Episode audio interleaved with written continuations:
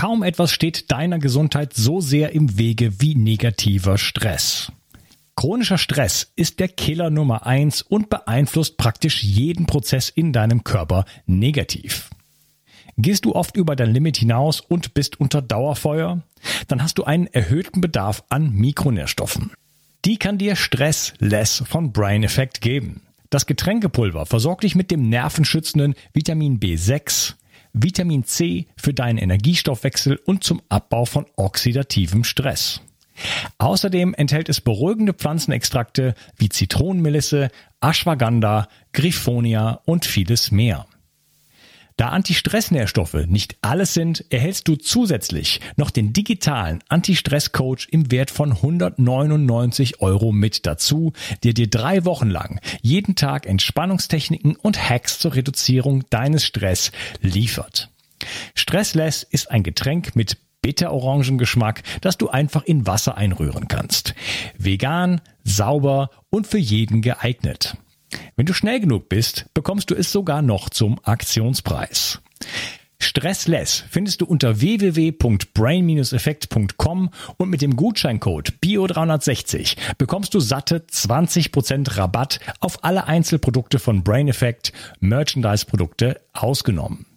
Also, reduziere jetzt deinen Stress mit Stressless. Den Link findest du in der Beschreibung und in den Show Notes. 360. Zurück ins Leben. Komm mit mir auf eine Reise. Eine Reise zu mehr Energie und fantastischer Gesundheit. Ich möchte dir das Wissen und den Mut vermitteln, den ich gebraucht hätte, als ich ganz unten war. Dabei will ich dir helfen, wieder richtig in deine Energie zu kommen. Zurück ins Leben. Hallo ihr Lieben und herzlich willkommen zu Bio 360. Das ist der zweite Teil von meinem Interview mit Stefan Pieper. Hallo Stefan. Hallo Unkas. Wir haben beleuchtet, was sind die äh, Fluorquinolone, ähm, bekannt zum Beispiel durch Ciprofloxacin und da gibt es noch andere, äh, Ofloxacin habe ich mir aufgeschrieben, Norfloxacin, Moxifloxacin, Levofloxacin und Enoxacin habe ich zum Glück alles noch nie genommen. Äh, deswegen hab ich, ich der, bin ich dem äh, in der freien Wildbahn noch nicht begegnet. Glücklicherweise. Ähm, wir haben so ein bisschen besprochen, was die machen. Ähm, bestimmte Enzyme hemmen, äh, hemmen die, die Gerase, die äh, bei Bakterien vorkommt, mhm. äh, bei schädlichen Bakterien, aber auch bei guten Bakterien und auch in unseren Mitochondrien, also auch unsere Mitochondrien angreift. Was sind jetzt also die äh, Nebenwirkungen? Wird das überhaupt, oder fangen wir mal woanders an, wird das überhaupt eingesetzt? Äh, also ist das, wie, wie häufig wird das eingesetzt? Von wem wird das eingesetzt? Warum wird das eingesetzt? Ähm, du meinst die Fluorquinolone insgesamt. Ne? Das mhm. ist eine Gruppe, das ist eine vielfältige Gruppe. Du hast jetzt gerade die Mittel aufgezählt, die jetzt in Deutschland vorrangig eingesetzt werden können und die hier zugelassen sind. Es gibt noch viel mehr. Schon in Frankreich gibt es weitere ähm, ähm, Vertreter dieser Gruppe, die da eingesetzt werden. P-Floxacin heißt eins davon. Ähm, in den USA werden wieder andere Mittel auch zusätzlich eingesetzt. Also es gibt. Er, erkennt man die denn alle durch äh, Oxazin am Ende? Genau, genau. Also relativ okay, einfach. Dann, dann, ist es ja es einfach. Ist, äh, genau, ist relativ einfach. Der, daran kann man sie erkennen. Ähm, es ist übrigens auch so, äh, dass es äh, eine ganze Anzahl von ähm, Vertretern gibt, die entwickelt worden sind im Laufe der letzten 30, 40 Jahre, die ganz, ganz rasch vom Markt wieder verschwunden sind. Das heißt, sie haben eine Zulassung bekommen, waren teilweise nur wenige Monate oder Jahre auf dem Markt und sind dann wieder verschwunden, schon allein wegen der Nebenwirkungsrate, die die hatten. Ähm, ein Vorgang, der eigentlich in dieser Form unüblich ist. Es passiert immer mal bei bestimmten Mitteln, aber dass jetzt eine Wirkstoffgruppe ähm, so viele Vertreter hervorgebracht haben, die gleich wieder kassiert worden sind, das ist selten. Und daran sieht man schon, aha, hier ist irgendwas faul. Und ähm, das, äh, du fragtest eben schon äh, zu Recht, werden die überhaupt eingesetzt und wie oft? Die, das sind ähm, ist eine Gruppe von Antibiotika, die ist extrem effektiv, also auch extrem effektiv gegen bakterielle Infekte, die von anderen Antibiotika dann nicht mehr erfasst werden können. Und deswegen hat man die von vornherein schon ähm, als sogenannte Panzerschrank-Antibiotika tituliert und getauft. Panzerschrank deswegen, weil man die eigentlich nur rausholen wollte. Weil sie da reingehören. weil sie da reingehören, genau. Und weil man die eigentlich nur rausholen wollte, wenn man keine andere Möglichkeit hat, irgendeinen Menschen zu retten oder irgendeine Erkrankung zu heilen, weil man gemerkt hat, da kommt man mit den normalen Mitteln nicht weiter. Ja, also so eine Art Unfallchirurgie. Ne? Da ist dann, wenn der Patient stirbt, dann kann man auch, dann kann man auch jedwede Nebenwirkung in Kauf nehmen, weil von der Abwägung her, man kann nur gewinnen. Genau, so ist es.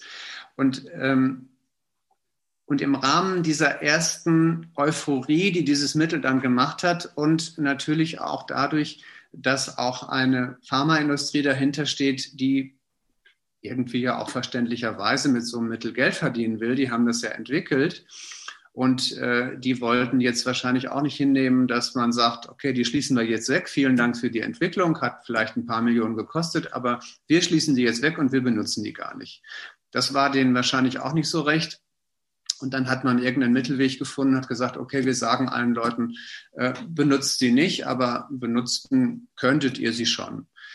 Was dazu geführt hat, dass im Laufe der Zeit noch gar nicht so sehr in den 80er Jahren, aber dann in den 90er Jahren die Dinger so geboomt haben, dass die in zig Millionenfachen Auflagen ähm, verbraten worden sind. Verbraten auch für Erkrankungen, die es überhaupt nicht wert waren, ähm, damit mit solch einem mit, so, mit solch einem Stoff dann behandelt zu werden, Blasenentzündungen beispielsweise, Nebenhöhlenentzündungen und so weiter. Das heißt, der Panzerstrang stand die ganze Zeit auf. Da gab es überhaupt dann irgendwann gar kein Halten mehr. Und das Deutsche Ärzteblatt, was ja eher eigentlich konservativ ist, hat dazu mal gesagt, dass äh, die diese Gruppe der Antibiotika, die Fluorquinolone, praktisch durch diesen Einsatz verbrannt worden sind und ähm, inzwischen selbst bei harmlosen Harnwegsinfekten der Einsatz dieser Antibiotika ein Lotteriespiel geworden ist. Das heißt, die Resistenzen auch gegen diese Antibiotikagruppe ist inzwischen so hoch und liegt bei ungefähr 30 Prozent, dass man selbst bei Wald- und Wieseninfekten gar nicht mehr sicher sein kann, dass die Dinger überhaupt noch wirken. Und Schuld daran ist eben eine unkritische Benutzung dieser Mittel. Okay, also wenn der Arzt faul ist, dann sagt er, komm hier, nimm das, sonst, sonst kommt er wieder, der Typ, das nervt mich. Genau, also zunächst mal ist ja, muss man ja eigentlich als Arzt sich immer die Frage stellen, ist eine antibiotische Behandlung überhaupt gerechtfertigt? Was kann man an anderen, was hat man an anderen Möglichkeiten, um jemanden zu behandeln? Und du hast völlig recht, wenn man jemanden dann antibiotisch behandelt, dann möchte man das so effektiv wie möglich machen. Nicht nur damit der nicht wiederkommt und nervt, sondern äh, jetzt äh, mal positiv ausgedrückt auch, damit man dem Patienten so schnell wie möglich hilft. Also ich will jetzt gar nicht bei allen Ärzten, die diese Mittel einsetzen, unterstellen, dass die das jetzt nur machen aus ähm, aus solchen Gründen, Mensch, äh, ich gebe dem das jetzt, dann ist er weg und der Patient und ist zufrieden und ich sehe den nicht wieder.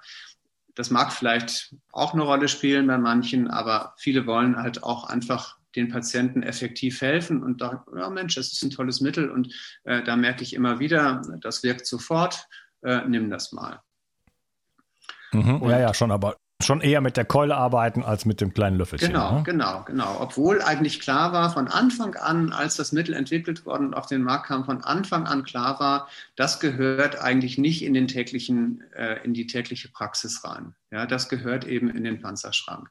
Aber dann sind alle Dämme gebrochen und dann wurde es extrem viel benutzt. Also in den Jahren 97 bis 2002 gibt es Statistiken, dass nur allein Ciprofloxacin das meist verschriebenste Antibiotikum der USA war mit über 22 Millionen Behandlungen. Nur das, ja, also wenn man das dann hochrechnet, dann ist das eine unvorstellbar große Menge, die da weltweit ja, gegeben worden ist. Eine kanadische Studie hat mal errechnet, dass jeder zweite Patient in seinem Leben irgendwann mal ein Antibiotikum äh, der Gruppe Fluorquinolone genommen hat. Das muss man sich mal vorstellen. Das gilt wahrscheinlich nur für westliche Länder, also für, für Länder, die einen westlichen medizinischen Standard haben, wo Kanada natürlich zugehört und Europa natürlich auch. Und, aber jetzt kann ich mir nicht vorstellen, dass es sogar jetzt global so ist. Trotzdem, allein jetzt für die Länder, wenn man sich das vorstellt, jeder zweite Patient ist damit mal in Kontakt gekommen und hat das Mittel genommen. Was das für eine unvorstellbar große Menge an Patienten ist, die dann äh, so ein Mittel schon mal genommen hat, ist, ähm, äh, ist ähm, Wahnsinn. Mhm. Und im deutschsprachigen äh, Bereich wird das, äh, also Raum, wird das auch eingesetzt? Im deutschsprachigen Raum wird es äh, auch eingesetzt, sogar besonders viel eingesetzt. Also die Statistiken variieren natürlich und äh, die Statistiken sind auch ähm, teilweise gar nicht so robust, muss man sagen, dass man sich danach richten kann. Aber ähm, das, was wir an Daten haben aus den USA, kann man mindestens eins zu eins übernehmen für uns. Wahrscheinlich wird hier sogar noch mehr eingesetzt, weil wir ja ein Gesundheitssystem haben, was auch jedes Rezept bezahlt. Also äh, was der Arzt verschreibt, das wird von der Kasse erstattet. Der Patient hat da keine irgendwie finanziellen Nachteile, was in den USA ja nicht unbedingt so ist. Also hier wird möglicherweise sogar noch mehr äh, verschrieben als dort. Aber das ist jetzt äh, eine, eine reine Schätzung. Mhm. Okay. Ja, du hattest am Anfang gesagt, äh, du, dein erster Patient oder Patientin hatte dir gesagt, sie, sie wäre, ich glaube, es war eine sie, gefloxt, gewesen. Ne? Ja. Mhm. Also das kommt halt von dem, von dem Floxazin, ja. Oxazin. Ähm, daher hat sich so dieser Begriff äh, ergeben oder eingeprägt. Ähm, Lass uns mal über die Wirkungen sprechen, also die Nebenwirkungen sozusagen. Wirken ja. tut es toll, es macht, es killt die Bakterien mhm. und äh, leider auch die der, der, der Mitochondrien. Was hat das für, für Folgen und was, äh, also was kommt in der Praxis dabei raus? Weil, wenn du sagst, es werden, es wird millionenfach verschrieben, haben wir jetzt millionenfach Leute, die alle CFS haben oder, oder wie muss man sich das vorstellen? Genau, das sind jetzt im Prinzip zwei Fragen. Das eine, bei dem einen geht es um das Nebenwirkungsspektrum, was schon sehr komplex ist. Ähm, das andere ist, wie, wirken, wie wirkt sich dieses Nebenwirkungsspektrum, was dann zu einem Syndrom zusammengefasst worden ist, was sich dann, dann Fluorquinolone Associated Disability nennt, FQAD. Ähm, also dieses Krankheitsbild, was hat dieses Krankheitsbild für Folgen für den Betroffenen und aber auch für das Sozialsystem, für das medizinische, für das Gesundheitssystem und so weiter. Also der sozialmedizinische Aspekt, äh, beziehungsweise auf der anderen Seite der Aspekt äh, individuell für den Patienten. Wenn ich jetzt mal anfange mit dem sozialmedizinischen Aspekt, äh, dann muss man sagen, die Anzahl der Betroffenen jetzt nur in Deutschland, wo man die Zahlen inzwischen ganz gut einschätzen kann, ist riesig. Also jedes Jahr ähm, produzieren die Fluorquinolone ungefähr 400.000 Betroffene. Die sind natürlich nicht alle schwerstens krank, aber 400.000 sind erstmal geschädigt. Ja? Und ähm, das heißt, es sind jetzt nicht 400.000, die behandelt werden. Behandelt werden viel, viel mehr. Die, man muss dazu sagen, diese Nebenwirkungen sind eher selten, aber durch diese unvorstellbare Menge an Behandlungen kommt es eben dann auch zu einer unvorstellbaren großen Menge an seltenen Nebenwirkungen. Und das sind 400.000 äh, jährlich mit ähm, auch äh, Todesfällen, die nicht zu unterschätzen sind. Also man spricht von 150 bis 1500 Todesfällen pro Jahr. Äh, Wie viel kannst du nochmal sagen? 150 150? bis 1500. Das sind okay. halt Schätzungen. Es gibt keine vernünftigen ähm, Statistiken dazu, leider. Aber diese Schätzungen, die ähm, ich übernommen habe von den Daten, von den relativ robusten Daten aus den äh, amerikanischen Statistiken, die decken sich ganz gut mit einer Berechnung des Wissenschaftlichen Institutes der AOK.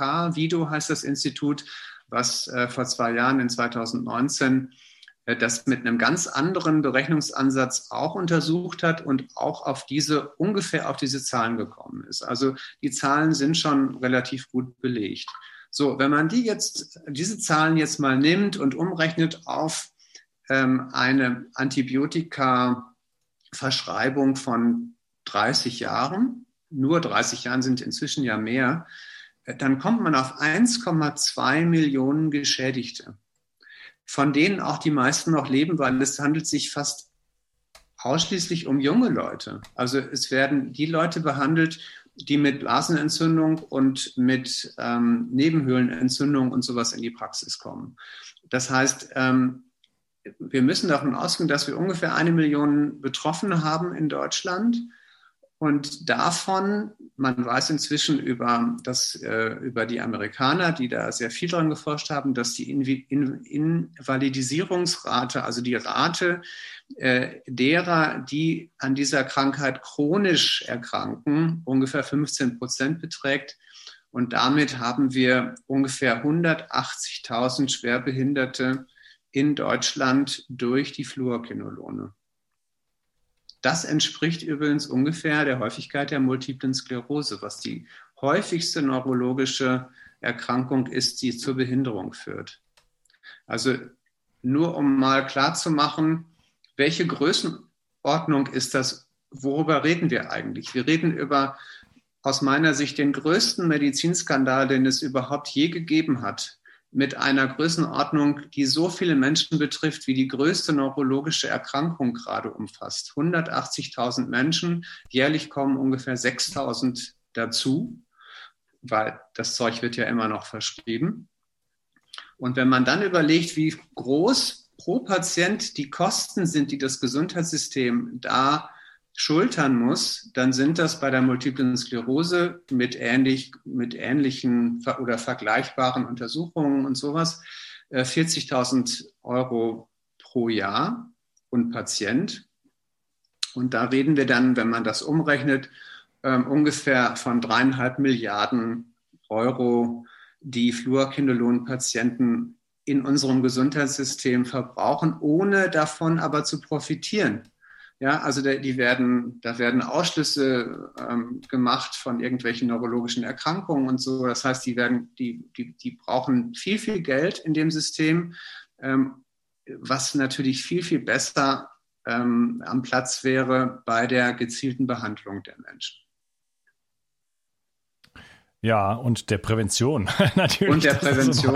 Dass, das genau. überhaupt gar nicht erst passiert. Also da Richtig. müsste man ja jetzt sozusagen ja. erstmal äh, aufklären, verbieten, äh, Regeln erschaffen und so weiter. Das kann ja nicht so weitergehen. Das dagegen, ist ja, ist ja, dagegen ist ja der Kontergan-Skandal äh, Pillepalle sozusagen. Ganz ne? genau, ganz genau. Das ist, also, war eine ganz schreckliche Sache, aber da gab es weltweit fünf ja. bis zehntausend ja. geschädigte Kinder. In Deutschland mhm. äh, ein paar tausend vielleicht, äh, weiß ich nicht. Aber mhm. ähm, das, das war schlimm genug und das war ein Riesenskandal. Genau. Ja, das also, war bekannt, das wusste jeder. Gut, das war auch sehr sichtbar. Ne? Mhm. Das war dann sehr, sehr, sehr, sehr schnell klar. Und trotzdem wurde das noch lange ja. benutzt. Aber hier haben wir ja noch eine viel größere Größenordnung. Ja. Eben, also von den Größenordnungen her kann man das so sagen. Ähm, ansonsten muss man natürlich ja sagen, jedes Einzelschicksal ist schlimm genug und Kontergan kann man natürlich äh, äh, überhaupt nicht als eigenes Problem als groß genug sehen. Das ist völlig klar. Das bleibt auch so. Ähm, aber auf der anderen Seite, äh, was ich eben vermisse, ist das Verständnis der Größenordnung dieser Fluorkinolon-Problematik. Ja, das, das, ist, das ist das, was hat sich überhaupt noch nicht durchgesetzt.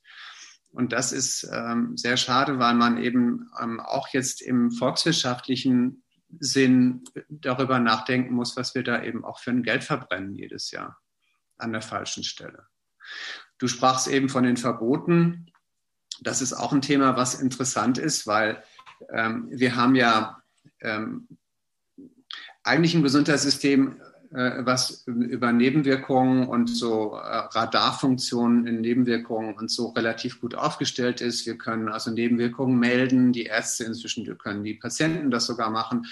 Und trotzdem, interessanterweise, hat dieses ganze Regelwerk und diese ganze ähm, Alarmfunktion, die wir eingebaut haben in unserem System, bei den Fluorkinolonen versagt. Also wir mussten darauf warten, dass sich ähm, sehr engagierte amerikanische Kollegen ähm, damit auseinandergesetzt haben und die FDA, das ist das, äh, das amerikanische Gesundheits, die amerikanische Gesundheitsbehörde praktisch äh, dazu gebracht haben, die hat das auch nicht freiwillig gemacht, dazu gebracht haben, sich mit diesem Thema Fluorkinolonen zu beschäftigen.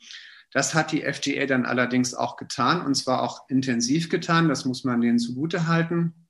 Und die haben dann Jahre vor uns schon ähm, Warnungen ausgesprochen und haben darauf hingewiesen, wie schwer diese Nebenwirkungen der Fluorquinolone sein können, nämlich teilweise auch unbehandelt zumindest irreversibel sein können und haben gleichzeitig festgelegt, hey Leute, ihr dürft es einfach nicht mehr nehmen. Ihr dürft es nicht mehr benutzen. Die Ärzte dürfen das nicht mehr benutzen. In, der, in Amerika ist der Einsatz von Fluorquinolon inzwischen sozusagen faktisch verboten, weil das Indikationsspektrum ist so eng, man behandelt damit nur noch, so steht es schwarz auf weiß, Pest, Milzbrand und schwerste Erkrankungen wie Pneumonien, die im Krankenhaus erworben worden sind mit Krankenhauskeimen, wo kein anderes Mittel mehr hilft. Also es sind nur noch in Ausnahmefällen dürfen solche Fluorquinolone in den USA überhaupt nur, nur noch verschrieben werden. So, jetzt mache ich mich total unbeliebt mal wieder hier bei der deutschen Gesundheitsbehörde und auch bei der EMA. Ähm, jetzt haben die sich das angeguckt und haben, was machen denn die Amerikaner da? Die verbieten da irgendwelche Antibiotika, was ist denn da los?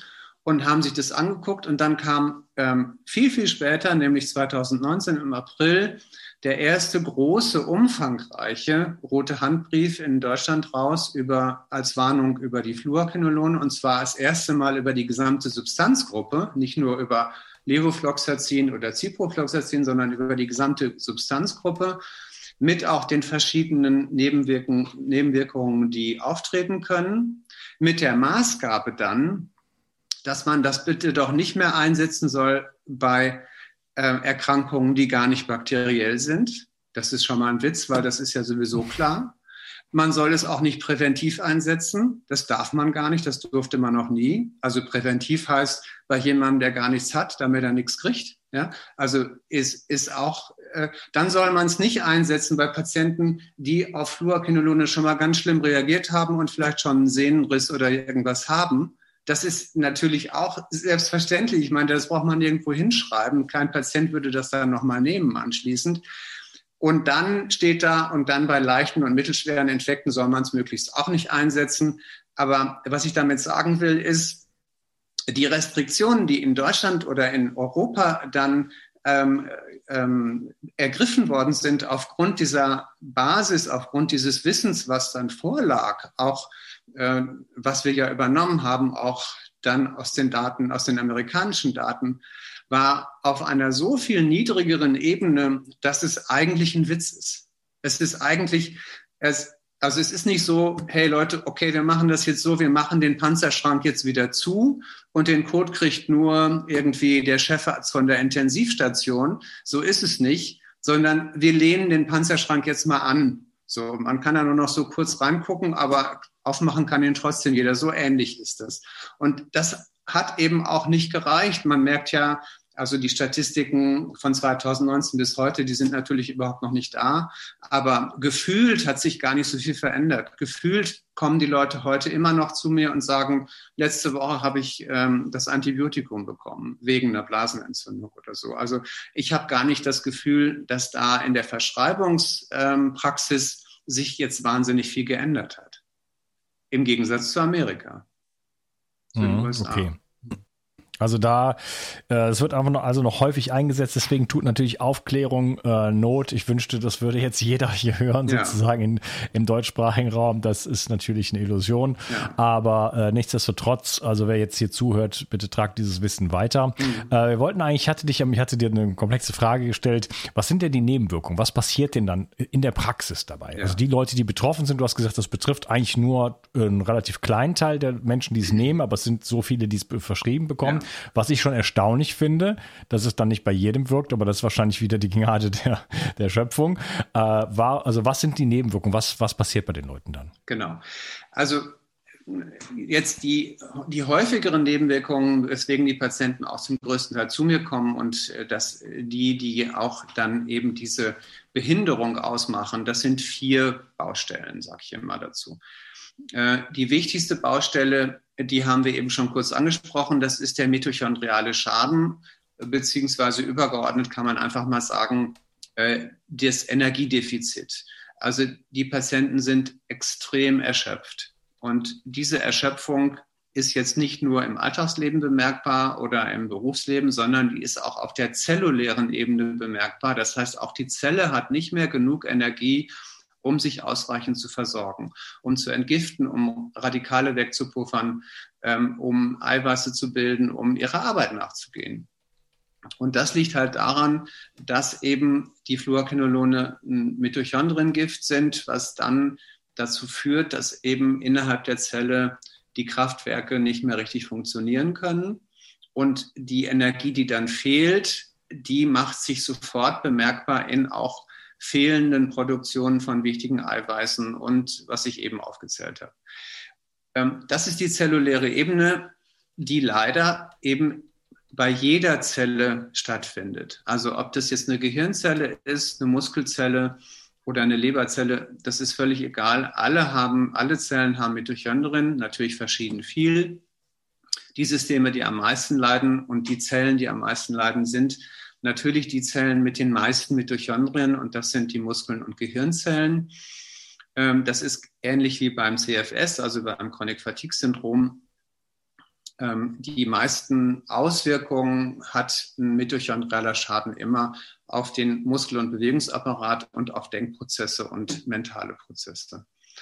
Ähm, diese Erschöpfungssymptomatik oder dieses, dieser Energiedefizit, den man dann ähm, über diese Mitochondrienschwäche äh, feststellt, der hat natürlich erhebliche Konsequenzen auch auf jede Art von der Zellfunktion. Also ähm, auch die anderen Nebenwirkungen, auf die ich gleich noch zu sprechen komme, die werden halt dadurch extrem verstärkt, dass die Zelle sich nicht gut wehren kann. Beispielsweise eine Sehnenzelle, das ist dann gleich die nächste Nebenwirkung, die, äh, deren Kollagen brüchig wird.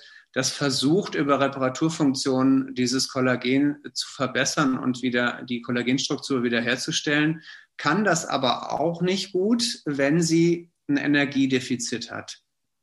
Das heißt, diese erste große Baustelle, das ist die Mitochondrienfunktion und äh, die Mitochondrienschwäche und äh, die Energie, das Energiedefizit ähm, hat eben enorm große Auswirkungen auch auf alle anderen Nebenwirkungen, die ich weiter, die ich im Weiteren jetzt noch erklären will.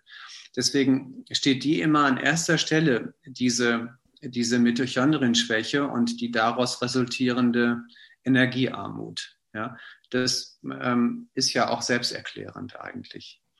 Ja. Das Schlimme ist, dass ausgerechnet diese Störung, die ähm, eine der häufigsten ist überhaupt, nämlich die Erschöpfung, ähm, am wenigsten gut untersucht ist, weil es halt so ein bisschen, wie soll ich sagen, in der Medizin ähm, so ein Wischiwaschi-Parameter ist. Naja, man ist erschöpft und ja, gut. Und ja, Sie hatten ja jetzt auch gerade eine schwere Entzündung und na, das müssen Sie sich erstmal erholen und so. Und hm, was das wird ja auch von den, von den Menschen nicht unbedingt wahrgenommen. Ach, ich bin immer so erschöpft. Genau. So. Also ja, aber meine Nachbarin ja auch und mein Mann ja auch und meine Kinder ja, auch und wir sind ja. alle erschöpft. Es ist ja irgendwie auch normal und ne, ja. äh, man hat halt heutzutage ein stressiges Leben und irgendwann verliert man, wenn alle sozusagen so drauf sind, verliert mhm. man, äh, verliert man ähm, die, die, Wahrnehmungsbasis. Man kann sich, ja. man kann sich nicht mehr vergleichen, beziehungsweise man vergleicht sich mit anderen erschöpften Menschen. Äh, das, da mhm. gibt ja noch ganz viele andere äh, Faktoren, die letzten ja. Endes auf unsere Mitochondrien wirken, auf ja. unsere äh, Energieproduktion wirken. Nährstoffmangel, da könnte ich jetzt stundenlang darüber reden. Aber ähm, das heißt, wenn jetzt hier ähm, ein signifikanter Schnitt sozusagen erfolgt, wo jetzt sagen wir mal 20, äh, 30 Prozent der Energieproduktion weg wären. Ne? Das fällt ja gar nicht unbedingt so stark auf. Dann sagt er, ja, seit komisch, seit, seit ich diese Krankheit hatte oder so, seit ich da im Krankenhaus war, bin ich jetzt nicht mehr so fit, aber hm, dann gewöhnt man sich schon nach drei Wochen wieder dran und dann ist es halt irgendwie so. Ne? Genau, also das ist eben sehr schwer messbar und auch für den einzelnen Patienten erstmal gar nicht so richtig greifbar. Am Anfang ist es immer entschuldbar durch den Infekt selber und dann ähm, gibt es immer irgendwelche anderen Faktoren, die möglicherweise äh, dann mit hinzugezogen werden als Kausalstufen. Ähm, äh, ähm, und insofern, selbst der Patient selber ist am Anfang gar nicht in der Lage, das so zu quantifizieren. Der Arzt sowieso nicht, der gibt sich die Mühe auch gar nicht, äh, der, der macht sich die Mühe auch gar nicht, weil es auch sehr, sehr wenig Parameter gibt, an denen man das wirklich festmachen kann. Das ist so wie früher mit der Schmerztherapie und mit chronischen Schmerzen. Da mussten auch erst Schmerzskalen und äh, Erfassungssysteme erfunden werden, damit man überhaupt einigermaßen objektivieren kann, wie dieser Patient schmerzmäßig zurecht ist. Und das Gleiche gilt für die Erschöpfung. Wir haben inzwischen aber solche Möglichkeiten. Wir haben Parameter, der Parameter, der am etabliertesten ist und den zum Beispiel auch die Charité in ihrer CFS-Ambulanz benutzt, das ist die Skala nach Bell. Ähm, Bell war ein, ein ähm, Practitioner, General Practitioner, also ein Hausarzt in Amerika, der damals ähm, in den 60er oder 70er Jahren diese endemischen Fatigue-Fälle in den USA mit untersucht hat. Und der hat halt so eine Skala dann ähm, für sich erstmal für seinen Hausgebrauch entwickelt, die jetzt übernommen worden ist, eigentlich fast international und nach der man eben einigermaßen gut quantifizieren kann, wie erschöpft ist er eigentlich, der Patient. Und das hat sich aber immer auch noch nicht so etabliert oder rumgesprochen, dass jetzt jeder Arzt so eine Skala auf dem Schreibtisch liegen hätte.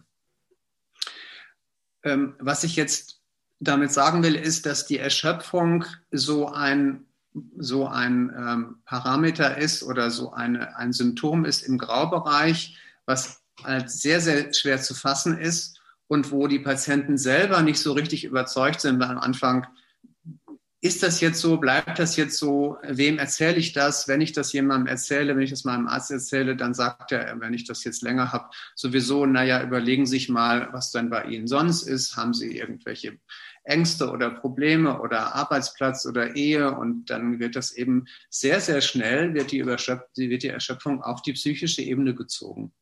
Das ist ein Reflex, weil man auf der psychischen Ebene natürlich viel mehr Werkzeuge hat. Dann kriegt er ein Antidepressivum oder geht in eine psychosomatische Behandlung und so. Und dann hat man eben da äh, wieder Werkzeuge, mit denen man dann erstmal weitermachen kann. Aber damit wird das Problem ja eigentlich nur verlagert und für den Patienten ist das Schlimme dabei, dass eben aus, einer handfest, aus einem handfesten Symptom dann plötzlich eine psychogene Erkrankung wird. Und damit ist er im Prinzip schon äh, stigmatisiert, wenn man so will. Also ich will jetzt nicht sagen, äh, dass es nicht auch natürlich viele psychisch Erkrankte gibt, die erschöpft sind und die auch aus psychischen Gründen erschöpft sind. Aber hier sprechen wir jetzt, und auch beim Chronik Fatigue ist es so, da sprechen wir von einer organisch bedingten Erschöpfung, die auf einer zellulären Ebene, auf einer mitochondrialen Basis entsteht und die primär erstmal überhaupt nichts mit der Psyche zu tun hat. Und das ist wichtig zu wissen. Äh, das wird auch bei den wenigsten Behandlern so gesehen, leider. Es hat sich noch gar nicht richtig durchgesetzt, obwohl wir zu den wenigen Ländern gehören in Europa, die halt ähm, auf der Ebene der, des Chronic Fatigues ähm, eine etablierte Ambulanz haben an der Universität in Berlin, an der Charité, ähm, mit der Frau Scheibenbogen, Professor Scheibenbogen, äh, die, die, die, die eine anerkannte Koryphäe auf dem Gebiet ist. Also eigentlich müssten wir das viel etablierter haben, das Wissen, weil wir halt ähm, da so gute Leute sitzen haben, aber es tut sich eben auf der Ebene der ambulanten Versorgung und auch auf der Klinik, in der Klinik nicht viel deswegen.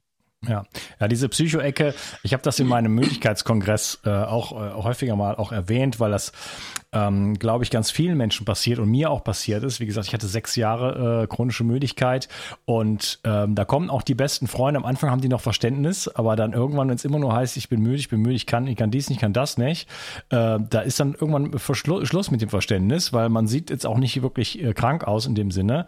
Und dann heißt es dann immer, ja, das ist, hat, muss psychische Gründe haben. Und mhm. ich sagte, habe dann immer versucht zu erklären, hey, mein, wenn ich, ich stehe morgens auf, habe acht Stunden geschlafen und jedes meiner Beine wiegt gefühlt 30 bis 50 Kilo, ja.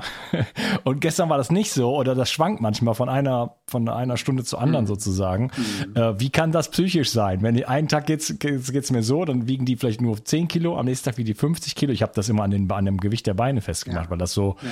was einfach man, ich konnte einfach manchmal kaum gehen, so nach dem Motto, ne? Berg rauf oder so. Das war äh, fast unmöglich. Und ähm, ja, außerdem ist das wie so ein Schlag ins Gesicht. Man wird einfach nicht wahrgenommen, oder? Du sagst und, es, äh, und das ist eben auch genau der Punkt, der bei Fluorquinolonen eine Riesenrolle spielt.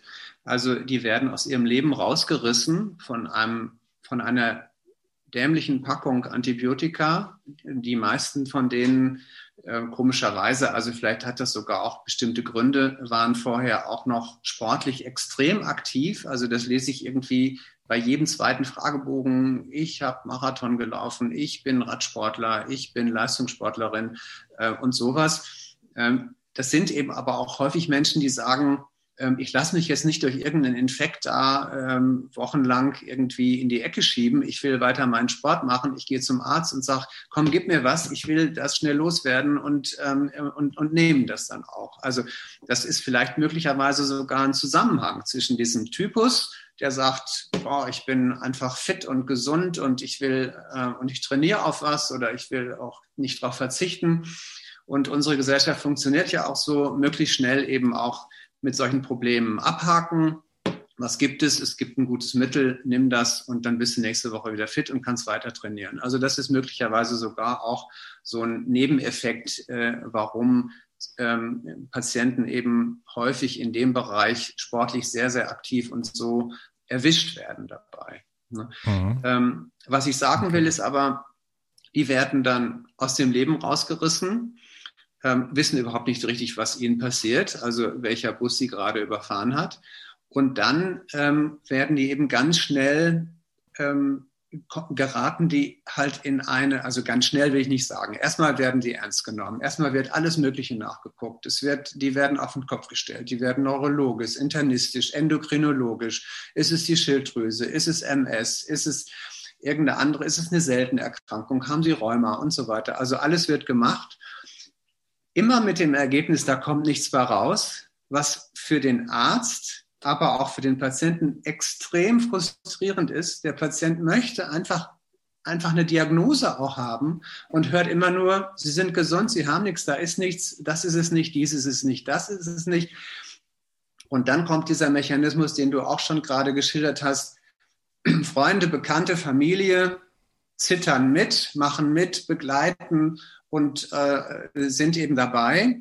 Und ähm, je häufiger dann diese Situation kommt, da ist aber wieder nichts gefunden worden und der Neurologe sagt, ich habe gar nichts oder die sind vielleicht beim Gespräch sogar dabei, desto mehr von diesen guten Freunden, Bekannten oder auch Familienangehörigen werden mit der Zeit fahnenflüchtig. Das heißt, diese Patienten werden immer isolierter. Und zum Schluss haben die vielleicht, wenn es hochkommt, noch ein, zwei Familienmitglieder, die äh, diese, diese Krankheit mittragen und die sagen, okay, ich glaube dir trotzdem, dass es dir so schlecht geht. Ich habe einen Patienten, der hat mir mal einen Dankesbrief geschrieben, weil sein Vater nach zwei oder drei Jahren das erste Mal wieder mit ihm gesprochen hat, nachdem er sich von mir ein YouTube-Video angeguckt hat, wo ich diese Krankheit erklärt habe. Und äh, der war äh, dankbar, dass jetzt überhaupt wieder irgendwie so eine Art Familienzusammenführung stattgefunden hat, weil der Vater sich hatte sich abgewendet von einem Sohn, der offenbar äh, ein Hypochonder ist und nichts hat und irgendwie sich da irgendwas einbildet. Und ähm, ich will nur sagen, das sind Mechanismen, die kommen sozusagen in den besten Familien vor. Das sehe ich dauernd. Also bis zu irgendwelchen Extremsituationen, aber und die Familienangehörigen sind natürlich auch durch diese sogenannte Komorbidität extrem beansprucht. Die sind selber dann eben auch so ähm, in Anspruch genommen durch diese Krankheit, dass sie selber auch äh, teilweise mit erkranken. Äh, also ist ein enormes Problem. Ja. Nur, nur ja. allein dieses. Ja, und die Schwere ist ja auch sehr unterschiedlich. Ne? Also du hattest eben diese, diese Skala nach David Bell angesprochen. Das kann sich jeder ergoogeln, cfs-aktuell.de zum Beispiel. Äh, also Bell-Skala einfach mal eingeben. Und das ist letzten Endes eine Skala von 1 von 0 bis 100 oder 1 bis 10 könnte man auch sagen. Also von äh, ich liege im Bett und kann gar nichts mehr zu, ich bin topfit. So. Mhm. Und da gibt's natürlich mhm. sehr, sehr viele Grade. Also wenn man da ja. irgendwo auf 10 Punkte, 20 Punkte, 30 Punkte mhm. äh, sich bewegt, da macht das Leben dann keinen Spaß mehr. Und wenn man vorher, wenn man da plötzlich rein reingeworfen wird. Ja. Ne? Natürlich leidet auch das Umfeld dann irgendwo drunter. Also wenn man genau. eins hat, hoffentlich, mhm. äh, mit Familie und so weiter, mhm. die ja dann auch das immer mitbekommen, wo man, also für mich war das halt auch immer äh, meine Tochter war so äh, vier, na drei, drei bis sieben, acht Jahre dann alt. Ähm, und das war halt immer nur, Papa hat keine Energie. Ne? Mhm. Lass uns mal das spielen, lass uns mal, pff, nee, mhm. Na, kannst du noch was kochen? Ja. Ja.